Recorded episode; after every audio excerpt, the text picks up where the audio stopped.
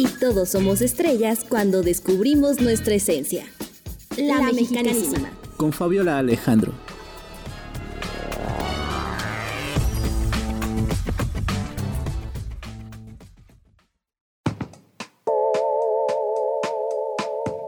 ¿Qué tal amigos? En esta ocasión quiero contarles sobre el día que contra todo pronóstico cayó un diluvio en la Ciudad de México.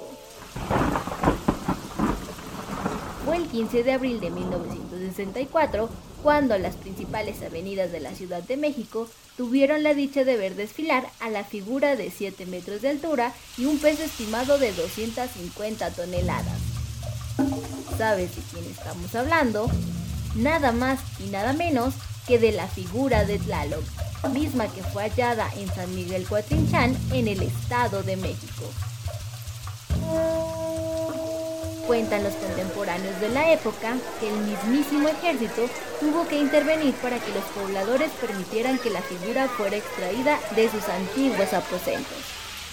Se dice que cuando el monolito entró en la Ciudad de México, comenzó el chubasco que duró cerca de hora y media, siendo que no era temporada de lluvia. A pesar de eso, la gente salía a mojarse a las calles con tal de ver pasar al mismísimo señor del Tlalocan.